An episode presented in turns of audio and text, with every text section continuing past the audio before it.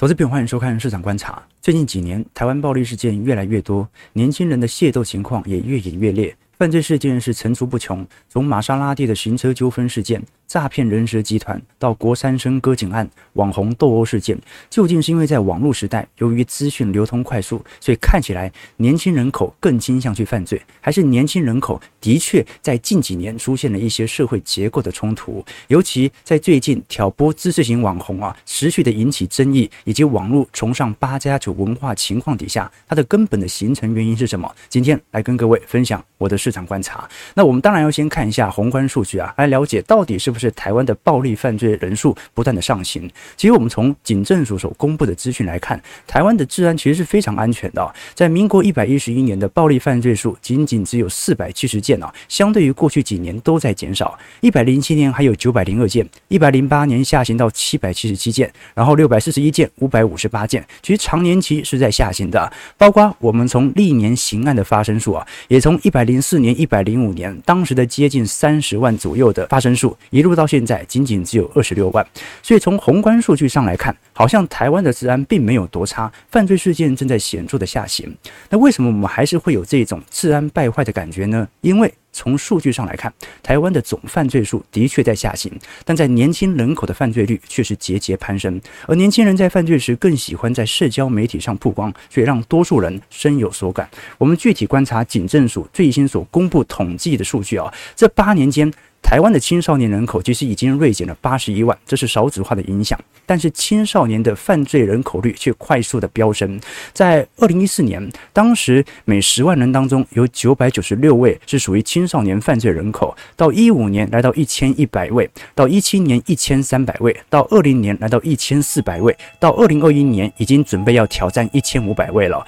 那在众多人口当中，青少年人口明明就越来越少，为什么触法人数却越来越多？在八年。年内青少年的犯罪人口率是攀升了百分之四七呢？我们具体观察这些青少年所从事的犯罪行为，看得很清楚啊，有二十三 percent 是属于诈欺，毒品的部分有十 percent，八点七 percent 是妨碍秩序，七点二 percent 是窃盗。那在去年一整年，台湾的青少年的犯罪的嫌疑犯是高达四点二万人，这个数目其实不太小哦，几乎贡献了主要的犯罪人口哦。那诈欺很好理解，有很多的车手他都是选择以青少年来作为主。要从事的对象，我们如果以青少年的诈欺犯来做观察，在二零一四年仅仅只有三千七百八十一人，到一五年上升到五千，一八年八千，在二零年以后不畏疫情持续突破万人，青少年诈欺犯人数啊是每年以非常快的速度在增长当中的。那包括从事毒品交易人数也是，我们看到青少年毒品嫌疑犯人数在去年的部分是高达三千三百四十五人。那这些年轻人加入帮派，经常出入 KTV、网咖、舞厅等。场所之后啊，通常也会和非法药物、毒品的使用行为呈现显著的相关，逐年是稳定的成长。所以呢，我们明明很清楚，青少年的失业率并没有因此而增高。二十五岁到二十九岁的青少年人口基本上是有非常明显的下行迹象，失业率其实并不高的。但是呢，失业率并不高，不代表着他们都去从事正当的工作，反而很有可能有大规模从事黑色产业的迹象。那过去我们在苹果橘子经济学的导读当中，曾经跟投资朋友提过，当时的美国经济学家 Steve Rich 哦，他就观察，随着社会情况的改变，从事特殊行业的人数也会因此而发生变化。以美国为例，在一九三三年到一九四二年出生的美国男性当中啊，大概有两成的人口啊，都是和妓女发生他们的第一次性行为关系，但现在呢，却不到五个 percent。那这是什么原因呢？并不是因为美国政府啊扫黄打黑，而是美国政府在二战以后啊开始有股票市场、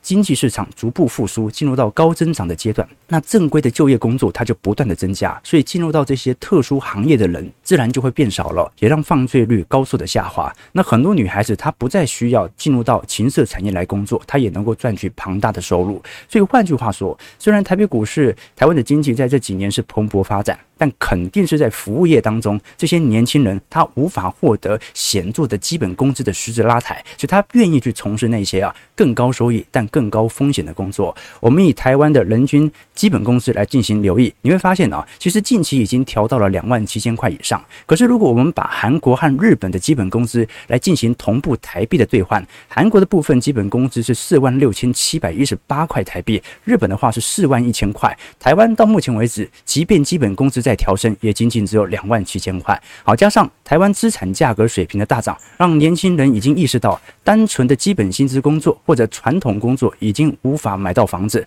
以台湾房贷负债率来看，目前已经飙升到接近四成了，在众多发达市场当中，其实是来的最高的。台湾在生活成本当中，在主要发达市场当中算是一个中上的水平，但是在基本工资的部分却属于十分落后的。于是呢，就导致了更多的年轻人口愿意去从事这些高收益、高风险的产业。好，那具体的产业有哪一些呢？刚才我们跟投资朋友提到。现在青少年人口最愿意去从事的黑色产业，主要是属于诈骗产业啊。那这跟过往我们看到很多诈骗集团呢，会在 YouTube、脸书或者抖音上啊，贴出很多宾士车厢塞满千元大钞的这些短影片，上面就写着“想赚钱吗？要密我哦”。物质欲望比较高的少年，很有可能就会因此而进入到这项产业。那诈骗集团为什么去特别针对青少年来进行吸收呢？这是因为刑事责任不同。如果诈欺遇到查获，法官论罪科刑的时候啊，未满十八岁的少年刑事责任他会更轻，他在量刑和裁定当中也会获得较多的宽容。所以呢，很多青少年犯刑之后啊，虽然知道自己正在从事非法产业，但是呢，啊，第一个不了解严重性，第二个就算了解，好像也没有像大家想象的这么严重。而且要知道啊，基本上在诈骗集团当中啊，很多时候。诈骗集团的事业，他教导给年轻人的知识啊，甚至远高于其他的服务业啊。基本上，诈骗集团他一定会手把手的告诉你要如何一步一步的骗到钱。其他行业啊，教你带你的人呐、即便再资深，也不一定会把核心赚钱的方法来跟你讲。所以，我们看到啊，在这几年当中，最为流行的是投资诈骗啊。从近几年的诈骗诈欺案件来做观察，你会发现，二零一七年也不过就一千件，整体台湾的财损是五亿元。到二零二零年已经来到两千八百五十二件，财损高达十亿；到二二年已经来到六千六百件，财损是三十四亿啊。那二零二三年很明显是股票的上行周期，预估财损幅度会持续的放大。当然，警政机端也是非常努力的，想要阻拦诈骗的金额。一百零七年阻拦的金额是高达四点四亿，一百零九年来到九点八亿，到一百一十一年已经冲高到了四十二亿啊。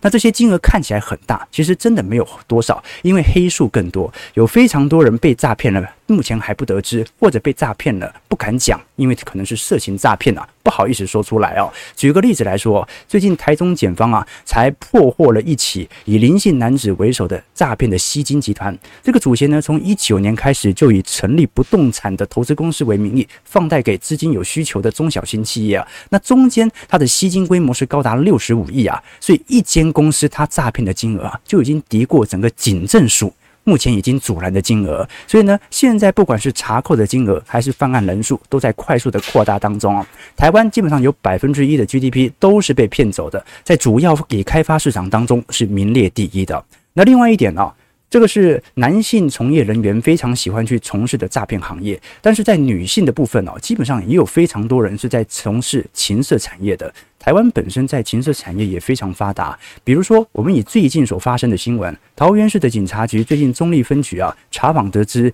有五十二岁高姓男子在中坜中山路巷弄内透天厝当中啊经营大型的应招站，那整栋楼呢都是小房间，生意火热。警方在去年是成立了专责小组啊，在十月份左右啊，当场逮捕了十名穿着暴露装的应招女郎，七名嫖客以及负责应招站的负责人和员工，一共有二十人。在这种状态呢，我们就要了解到底产业规模是有多大。我们根据卫福部的统计哦，在台湾二十岁以上的台湾男性，过去一年曾经到性相关场所娱乐消费的人数啊是两百三十三万人。二十岁以上的台湾男性呢，过去一年大概有性交易四十七万。那我们要了解哦。台湾十五岁到六十岁的男性人口啊，大概也不过就八百万人，等于是每四个男性就曾经去到性相关娱乐场所消费，所以这个消费体量其实是非常庞大的。我们都很清楚，在过去几年，当时台湾政府针对东南亚各国推行新南向政策，除了致力发展经贸往来之外，也鼓励各大专院校前往招生。不过呢，有很多的不肖中介业者啊，他反而是利用了这样的政策漏洞，假借中介女大生来台留学的名义啊。却是让女学生跑到台北市的按摩店、印钞站进行性交易哦。举个例子来说，也是去年的新闻，当时桃园的一位科技大学就爆出十二名女学生突然在宿舍失踪，警方在日前侦办的时候，发现她是在林森北路的出租套房当中破获这起应召站，而且。现在仅仅只有成功找回三名女先生。好，每一次的性交易金额其实不高，只有两千元，但是三天来已经超过了六十名的客人。那当然，我们也很清楚理解，这代表着在台湾的犯罪外籍嫌疑犯人数啊，其实是持续上行的。在一百零七年，外籍的嫌疑犯人数仅仅只有三千五百八十八人，到一百零八年、一百零九年已经飙升到四千人，啊，到一百一十二年，也就是去年前十一个月，已经高达了五千二百二十九人。那事实上，诈骗和情色产业只是九牛一毛。如果我们继续了解市场概况，以台北市驻记的帮派人数啊，是高达一百一十一个，仅占全国帮派人数的一成左右。换句话说啊，全台湾大概是有一千个帮派以上，而台北市以驻记帮派的人数啊是八百零五人，全国的话大概是万人。不过我们要注意的事情啊，这边讲的是有特别进警察局注记的人数。还是有很多的黑数是没有被注记的，所以台湾从事相关产业的人数可能高达数十万人。我们举一个例子来说，你会看到在台北市的市况，在竹联帮的部分啊，大概有四十四个分支，天道盟有十三个，四海帮有十五个，松联帮有六个，北联帮有两个，至中盟有两个。那你像是竹联帮的部分，台北市也不过就是十二个行政区，居然有四十四个分支，等于是每一个行政区大概有三到四个分支。那这些暴力集团本身是获利满满，而且营收是常年创高。举例来说，在前年，当时台湾著名的帮会名人会就选在台北市中山区的大直万豪酒店举办春酒，当时是直接订了八十五桌，而且还请艺人来献唱啊，以及找来了有接近一百七十位左右的旗袍辣妹来负责迎宾以及进行桌边的服务。那这场春酒的总费用啊，目前看起来是高达六百多万。那在这种状态底下，基本上就可以彰显，基本上从事黑道产业的获利和营收是年年攀升的，因为他的获利够好，才能够去大直万豪酒店来举办春酒嘛。那这些人到底是经营哪些行业呢？我们具体观察，在各项行业当中，像是有娱乐业。赌博游乐业、餐旅业、庙宇的民俗业、营造砂石业、传播业、殡葬业、典当业以及艺品业啊，那在具体的从事工作行为当中啊，主要有几个，像是暴力为人讨债的部分，大概有两成左右的比例；经营赌场的比率是一成一。暴利的违誓查股是一成九，那其实赚最多的还是属于暴利的围标工程，占比有两成六。经营地下钱庄其实反而不高，只有一个 percent 哦。贩卖毒品的部分是一成二，经营色情产业是十四 percent。那换句话说，台湾的黑色产业是非常发达的，而且呢，年轻人参与黑色产业的比例快速提升，增加其流氓人口，甚至开始崇拜这些流氓的文化，我们俗称八加九文化。那事实上哦，八加九在过往它并不是一个贬义词，八加九最初是宫庙。阵头八家将的台语的音译啊，那然而因为八家将呢，组织跟黑道在后续稍微有点连接以后啊，让八加九现在就带有贬义啊，所以现在的八加九其实已经不太是指真正的八家将了，反而成为了屁孩、年轻好动的流氓或者社会乱源的代名词哦。那这些人的特征，比如像是有庞大的刺青，智商比较低，学历比较低，而且容易自卑，没什么道德感，跟宫庙挂钩，喜欢抽烟喝酒，讲脏话，没有水准啊，主要是在从事黄赌毒相关的产业啊。那事实上，八家将其实在过往啊是台湾非常重要的在地文化，为什么现在变成了黑道的代名词呢？根据历史学家戴宝春老师的研究，这是因为现在的知识分子啊已经没有在参与宫庙的运作，以前在清朝的年代，基本上主持这些宫庙活动的人都是属于读书人呐。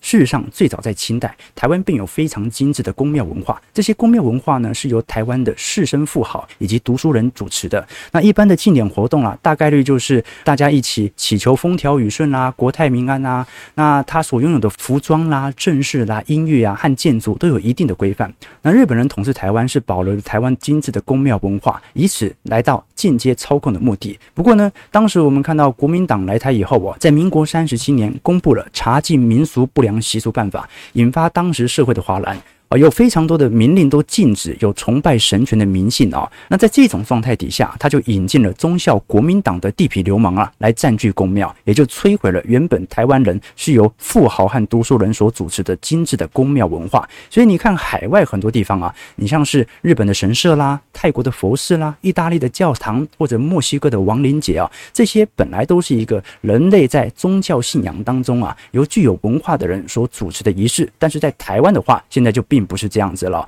好，那我们拉回来说，当我们意识到有一个产业正在蓬勃发展，尤其是大量年轻人口因为从事这些产业而赚取了庞大收入，这些产业的人他们也越来越倾向去散播自己的社交文化圈，就会发生一个现象，那就是市场上开始越来越崇尚。八加九崇尚流氓的现象哦，我们过去跟投资朋友提过，这一般人呐，通常是经由考试成绩啦、社会的成就啦、家长的赞扬啦、工作的评价啦，来寻求自我认同。但是呢，八加九呢，则是什么都不做，因为他没有高学历，他也没有高智商，他甚至也没有高情商，他只有钱可以换。于是呢，大部分他的自我认同都是用钱换起来的。那台湾非常多的年轻学子，正由于如此哦，所以呢，开始崇拜这些人，因此呢。很多黑道开始开直播来教导从事犯罪的技巧，被开枪的可以开直播，打人的可以开直播，被打的也可以开直播。于是呢，又有大量的社会事件开始模仿发酵。我们以去年最为震惊的割颈案为例哦，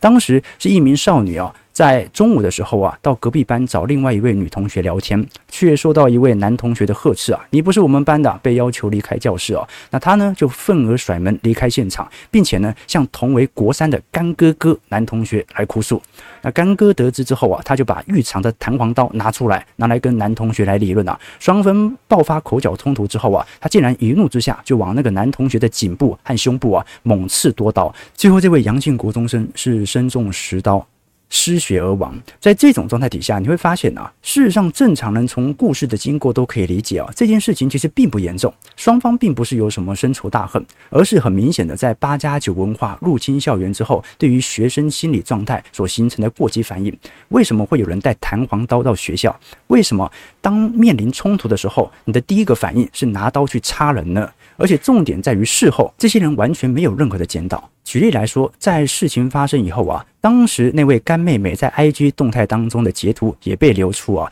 她当时在里头留言说：“怎么可以这样？到底为什么是这样？新闻讲的这么难听，我什么话都说不出口，我什么都不能为你辩护啊。”同时间，他也发了另外一条线动啊。他说：“为了我自己进去，你到底在傻什么？你不应该是这样的吧？为什么要这么冲动？我还有什么资格面对我的事？我自己扛就好了，你的事一起承担就好了。你跳出来保我干嘛呢？好，所以我们可以观察到啊，他所做的并不是盗窃，他也没有意识到一位同学已经因此而身亡。这件事件呢，其实透露出了某种教育体制的失败。除了凶嫌和干妹完全没有自省之外，还有很多学生在社群媒体上是分享这样的一个事情，好像把这样的一个行为视为无关紧要的事情啊。那其实我们在国中难免都会遇到这些八加九族群啊。但是呢，你会发现呢，这样的一个情形越演越烈以后啊，市场上很有可能会被整个大环境所影响。那这些模仿的现象，很大程度都是受到上层环境所影响。比如说这位干哥，很大程度是因为在校外流氓的影响所导致他有一个极端的性格。如果再往上推，通常这些八加九家庭啊，在家庭环境或者生长环境都相当恶劣，即便家庭环境稍微比较好，很有可能都是因为父母缺乏管教，所以呢，产生了极端的性格，可能从小就遭受到家庭暴力，也是有机会的。比如说，以桃园市私立少年之家的执行长张金义，他就特别分析，发现啊，中低收入户的孩子的犯罪率反而是来得最高的。事实上，我们从台湾的家庭暴力犯件数来进行统计，会发现啊，也是逐年上行。一百零七年台湾受理的家庭暴力案例是七万三千件，到一百零九年上升到八万八千件，一一百一十年。上升到十万件，一百一十一年已经上升到了十一万件。最后呢，这些人不只是受到外部的黑道的影响，他也受到一些有榜样的政治人物的影响。举例来说，我们根据在上一次选举当中，二零二二年的县市长以及议员选举的当选者当中，其实有非常多都是有被指控前科的罪名。比如说，以国民党议员来看哦，分别有像是强制罪啊、治平对象、窃盗、麻醉药品管理条例，或者我们看到的感讯、枪击、杀人、疫清专案，或者在民进党议员当中，也是有非常多肃清烟毒调侃、持有枪械、治平对象。那无党籍的就更多了。换句话说，当八加九越来越多，也塑造着越来越多人崇拜八加九的这些隐性人口。这些人呢，虽然在外表上和平时的交谈感觉不像八加九，但是有些人心态上已经越来越八加九了。那么这群人在台湾有一种说法，也叫做巨婴，它主要是描述那些心理不成熟的成年人。这些人呢，虽然身体已经成年，但是心里却仍然停留在儿童的阶段。他不愿意主动去承担责任，不愿意去工作创造社会价值，而且希望全世界都围绕着他转。如果你骂他，要他去工作，他们可能会像一个没有行为的儿童一样，开始表现出剧烈的反应哦。那基本上在台湾这群人呐、我们讲说潜在的八加九人口，那么这一群。不工作也不是生产，也不去就学的这些人口呢？如果我们以官方定义来看，主计处是把这些人定义为尼特族。尼特族的意思是啊，是不去就学也不去就业的青少年，大概是以十五到二十九岁的总人口来做区分。我们如果以洛桑管理学院所公布的全球竞争力报告，其实台湾往年来看表现得不错，但是在里头有一个项目非常特别，这个项目就是不在学，而且。不在职的青年比例，在受评的六十四个国家当中啊，排名是第五十一名啊，而且总人口数啊，大概是有接近两成一啊。我们都很清楚，基本上台湾的人口当中啊，难免会有一点摩擦性失业，但是每十个人当中就有两个人是属于这样的类型，就是不愿意去就学，也不愿意去寻找工作这样的一个比例啊。目前来看，在二零二二年是高达二十三万人，而这些人口很有可能它就会形成未来的潜在八加九。那这些人口呢，平时他的喜欢的事情就是在网络上上网、打打游戏或者看看黄片。那这些人平时的特征，第一。不工作，不愿意产出。第二，就是在网络上容易去推广自己的极端看法。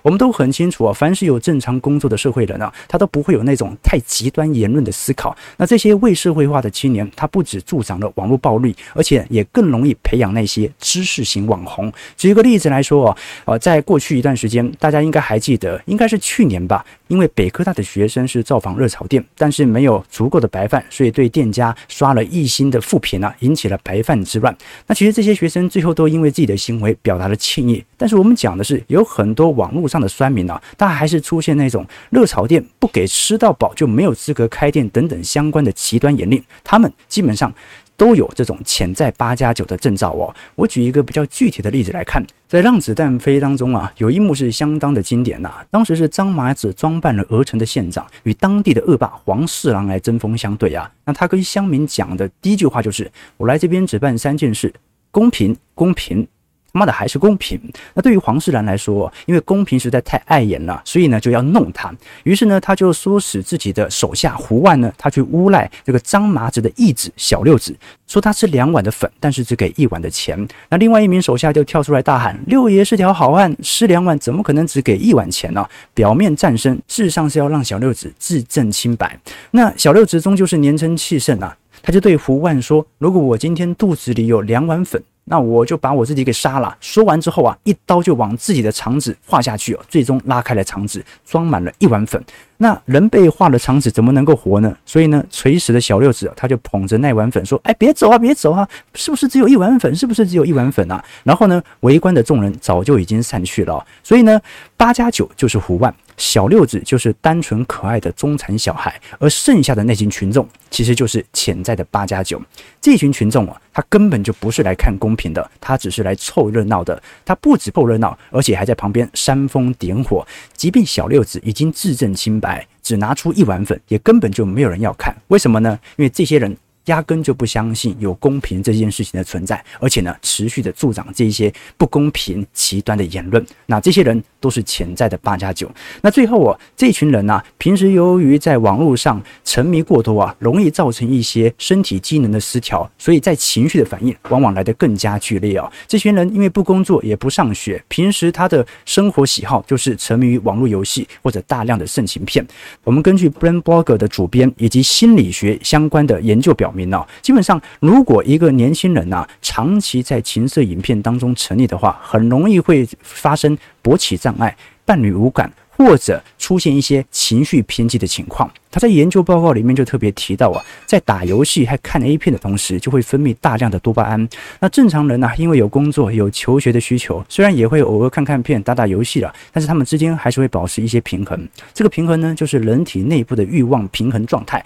它不会让多巴胺分泌过多。但是问题就在于哦，如果你每天一直打、一直看，色情影片它最终就破坏了这样的一个平衡呢？所以呢，在过往一段时间，你像我们年轻的时候啊，当时想要去。看一些情色影片，其实难度很高，大部分都是拿 Sony Ericsson 的手机在教室背后用蓝牙偷偷的传色情影片。往往想要拿到一部影片呢，可能要花数小时，拿到之后也是非常珍惜啊。但是现在年轻人不一样了，那里面我们看到《成瘾科学杂志》啊，曾经就做过一个实验。这个实验啊，它是关于一个老鼠的实验，它就把公老鼠呢关在一个笼子里面，然后在笼子当中放了一个明显正在发情的母老鼠。那很自然的，公老鼠就会跟母老鼠疯狂的交配，这是是生物本能嘛。但是呢，这个实验很坏，它为了要让公老鼠保持一定程度的新鲜感，所以呢，它就不断的去更换母老鼠。结果呢，这个公老鼠就不停的交配，不停的交配，在后期呢，公老鼠就出现了明显的免疫系统的失调，而且情绪的上的反应都非常显著。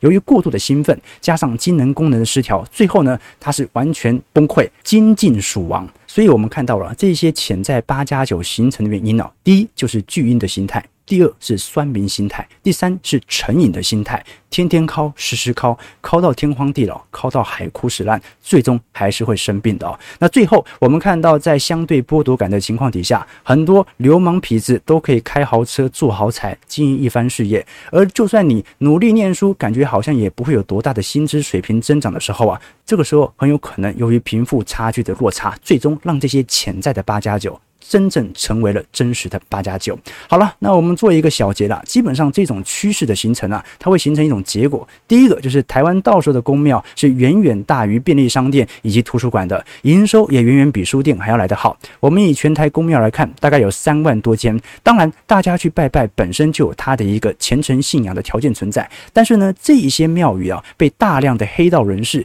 以及八加九人士掌握，很有可能会对于台湾的文化形成冲击。那另外一方面，我们看到台湾人去读书的人口只是持续的下滑。我们以台湾著名的书店诚品书店的财报来做观察，在二零二零年以后啊，就持续的亏损。在二零一五年到二零二一年，当时我们看到成品生活历年的每股盈余啊，大概还记在八块，到一九年只剩下四块，二零年剩下一块。二零二一年以后啊，是年年亏损啊，包括我们看到的毛利率、营业净利率以及税前净利率都在快速的滑落当中。换句话说，在台湾卖书是会破产的。也就是说，台湾现在从事黑道的年轻人口可能远远大于有看书习惯的小孩。那在这种状态底下，加上贫富差距的快速扩大，有另外一群小孩，他是属于资产阶级以及平时家庭教养好的小孩，他本身的资产也在快速的增长当中，进而加深了中产的减。少。虽然我们刚才有看到台湾在服务业薪资增长相对比较缓慢，但是在科技业的部分，很多读工程学业的小孩基本上薪资水平是有显著的上行的，这也形成了贫富差距的急速恶化。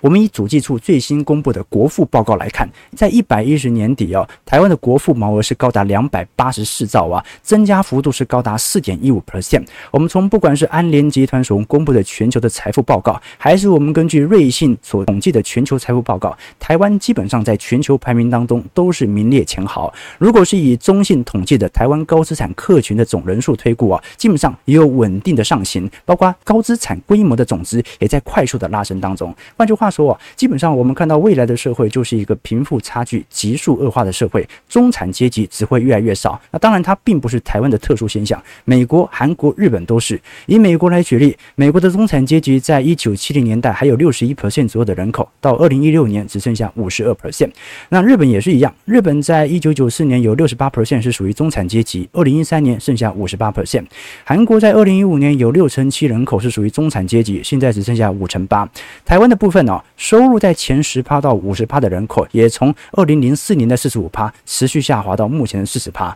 美国的社会学家芭芭拉·艾伦略克在我在底层的生活一书当中啊。他就特别提到说，通常在面临不确定的社会当中啊，尤其是那些充满着压力或者无秩序的艰苦环境当中所生长的小女孩啊，她通常会更早的去生育小孩。这也是八加九小孩通常他的妈妈比较年轻的主要原因。原因是因为当他预期寿命会降低的时候，女性的生育年龄也会相对应的降低。所以呢，我们可以了解啊，如果穷人不急着去结婚生子的话，很有可能永远都没有机会去结婚生子了。那很多人认为八加九生这些小孩是为了养。养儿防老。但是我们都很清楚啊，现在的小孩基本上都是过得比自己上一代还要来得更加辛苦的哦。所以，我们做个小总结：未来的宫庙会比书店来得多，八加九的小孩也会比中产来得多，因为中产阶级正在快速减少当中。也就是说，有很大的概率。女生的小孩会和八加九的小孩一起上课，因为资产阶级会特地去优良的学区或者私立的贵族学校。这个时候，你的小孩很有可能就会遭受到超派铁拳的霸凌。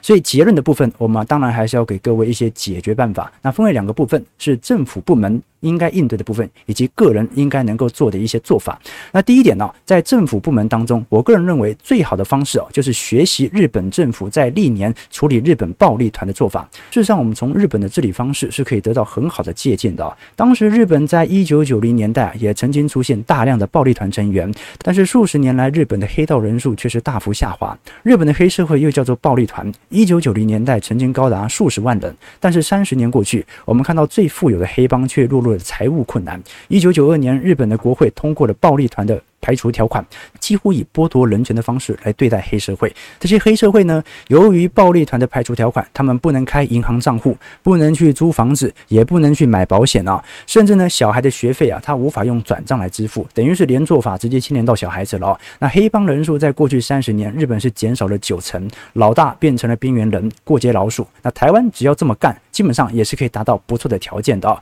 台湾这群八加九的特征其实也非常好认，你可以规定他不准泡温泉。不能去游泳，甚至直接限缩房贷成数，同时制定法律，把八加九小孩送进到军事学校来训练啊，将会导致大规模的八加九弃暗投明。不过呢，当然这样做还是有难度的啦。首先，部分学生可能对于隐私权已经有些疑虑，他不允许教官重返校园，也不允许长辈开自己的背包来看里面是否有暴力性的攻击性武器。再来是台湾现在崇尚暴力以及八加九文化的势头已经难以回头，这群人基本上已经无药可救。但但是呢，我们是可以为下一代来来努力的，也就是尽量让八加九小孩消失哦。那要怎么从根本上解决这样的一个问题呢？我们过去跟投资朋友提过的一本书，也就是《苹果橘子经济学》这本书当中就聊到，美国的纽约犯罪率啊，为什么当时在一九六零到一九七零年代保持在一个显著的高位，可是在一九九零年以后啊，看到政府的犯罪率啊开始显著的下滑。当时他在研究这个问题的时候，很多的行政官员和政客都抢来争功。典狱长说啊，是因为我们的监狱搞得好，所以犯人都改邪归正了。警察局长说不对，是我们的破案率越来越高。那很多的国会议员说啊，是因为我们哪一条法律提得好啊？那市长更要争功了，因为犯罪率的下滑是市民普遍关心的问题嘛。这个时候，这本书的作者史蒂芬·列维特他就特别提到说啊，他认为这些原因都不对啊。一个非常具体、具体、直观犯罪率下滑的原因，就是在一九七零年代罗诉韦德案的通过，纽约州正式宣布堕胎合法化。我们要这么想啊，什么样的妇女会去堕胎呢？往往是底层因为贫困养不起这个孩子的母亲，或者意外怀孕的妇女。那堕胎的妇女家庭一般状况都不是特别好。美国原来是不允许堕胎的。那这些贫困的家庭，孩子被生下来之后啊，成长环境就非常的恶劣，长大之后很容易变成犯罪分子。那么史蒂芬·列维特他的结论就特别提出了，并不是说犯罪分子被你们管好了，而是由于罗诉韦德案的通过，让这一些年轻的妈妈，她会衡量未来。有没有能力去抚养这个孩子？这个孩子能不能成功的被抚养成人？中间不会受到外部的侵扰。所以现在来看呢、如果想要让台湾在下一代的八加九数量显著的减少，我个人认为最好的方式其实就是支持台湾无条件的堕胎。我们目前看到台湾在堕胎层面呢、是有条件的合法啦，理由在于啊、哦，根据刑法第二百八十八条的规定哦。凡怀孕妇女堕胎啊，都会形成犯罪啊。后来在优生保健法第九条的规定底下，如果妇女在某些情况下实施人工流产，则例外，不成为犯罪哦。所以呢，只要我们积极的推动无条件的堕胎合法化，那基本上很多女性啊都是很成熟的，她会理解自己能不能有能力去照顾未来的小孩，让这些女性来自己处理，希望以此来减少未来八加九的数量。好，刚才讲的是政府层面可能可以采取的做法，那在个人层面有什么样的一个？抉择呢？我个人认为啊，我们应该要尽量让自己的小孩子在蛋黄区以及优良的学区来上课。环境对人的影响是非常重要的，比努力还重要。我们想想，当年孟母为什么要三迁？难道就不能训练孟子在恶劣环境中，在猪肉摊旁边认真读书的能力吗？因为孟母知道。环境会造就人，环境甚至比努力的影响还要来得更大。同时间，孟母也炒了三次房，完全贯彻资产阶级的投资思维。举个例子来说，前阵子台湾的著名影集《华灯初上》啊，印象最深刻的，对我来说，并不是罗宇农或者苏庆仪，而是原本做记账的雅雅。我们看到在剧照里头，雅雅是最洁净可爱的女孩子。她的气质跟那些风尘味的妈妈桑完全不同，但最终她还是下海了，非常的惋惜啊、那这是为什么呢？过去我曾经问过一位前辈。他以前开过夜总会，经营得很好，而且听说小姐都非常漂亮啊，一点风尘味都没有，就像雅雅一样。我问他说，要去哪里找到这么有气质的小姐呢？他说很简单啊，三十年前登广告的时候都说是招募财务人员，那肯定来了一大批，你就让气质最好的那个人留下来，留下来干嘛呢？记账啊，时间一长，他十之八九就会要求来做小姐了。为什么？因为小姐挣多少钱，基本上记账的都很清楚啊。所以在这个环境里头，你不用劝，你也不用逼，他们自己就会慢慢的起心动念，到毅然决然的决定下海了。所以环境对于人的影响是非常巨大的，人和人有非常的不同，有的人会在路上。平时刷抖音或者看一些暴力影片、看八卦，但是有的人会决定在上班途中收听我们游艇号的财经号角直播。所以时间对于每个人都是公平的，在同样的时间里，大家输入什么样的信息，让小孩生长在什么样的环境都是非常重要的。所以欢迎大家啊，如果喜欢我们的节目，记得可以留意我们财经号角的会员系统。除了我们财经号角会员系统当中啊，有非常多的宏观报告以及专业资产部位的变化以外，也会有一些专题影片以及基础小白的。系列课程啊，在这个时代啊，既然中产阶级会越来越少，我们就要想办法让自己能够从中产晋升为资产阶级。如果你已经是资产阶级了，那要让自己的资产啊上行幅度快速的加快，靠政府不如靠自己，赶快让自己成为资产阶级，远离八加九才是王道。未来的日子也祝大家好运。那今天市场观察到这边，如果喜欢我们节目，记得帮我们订阅、按赞、加分享，我们就下一期市场观察再相见，拜拜。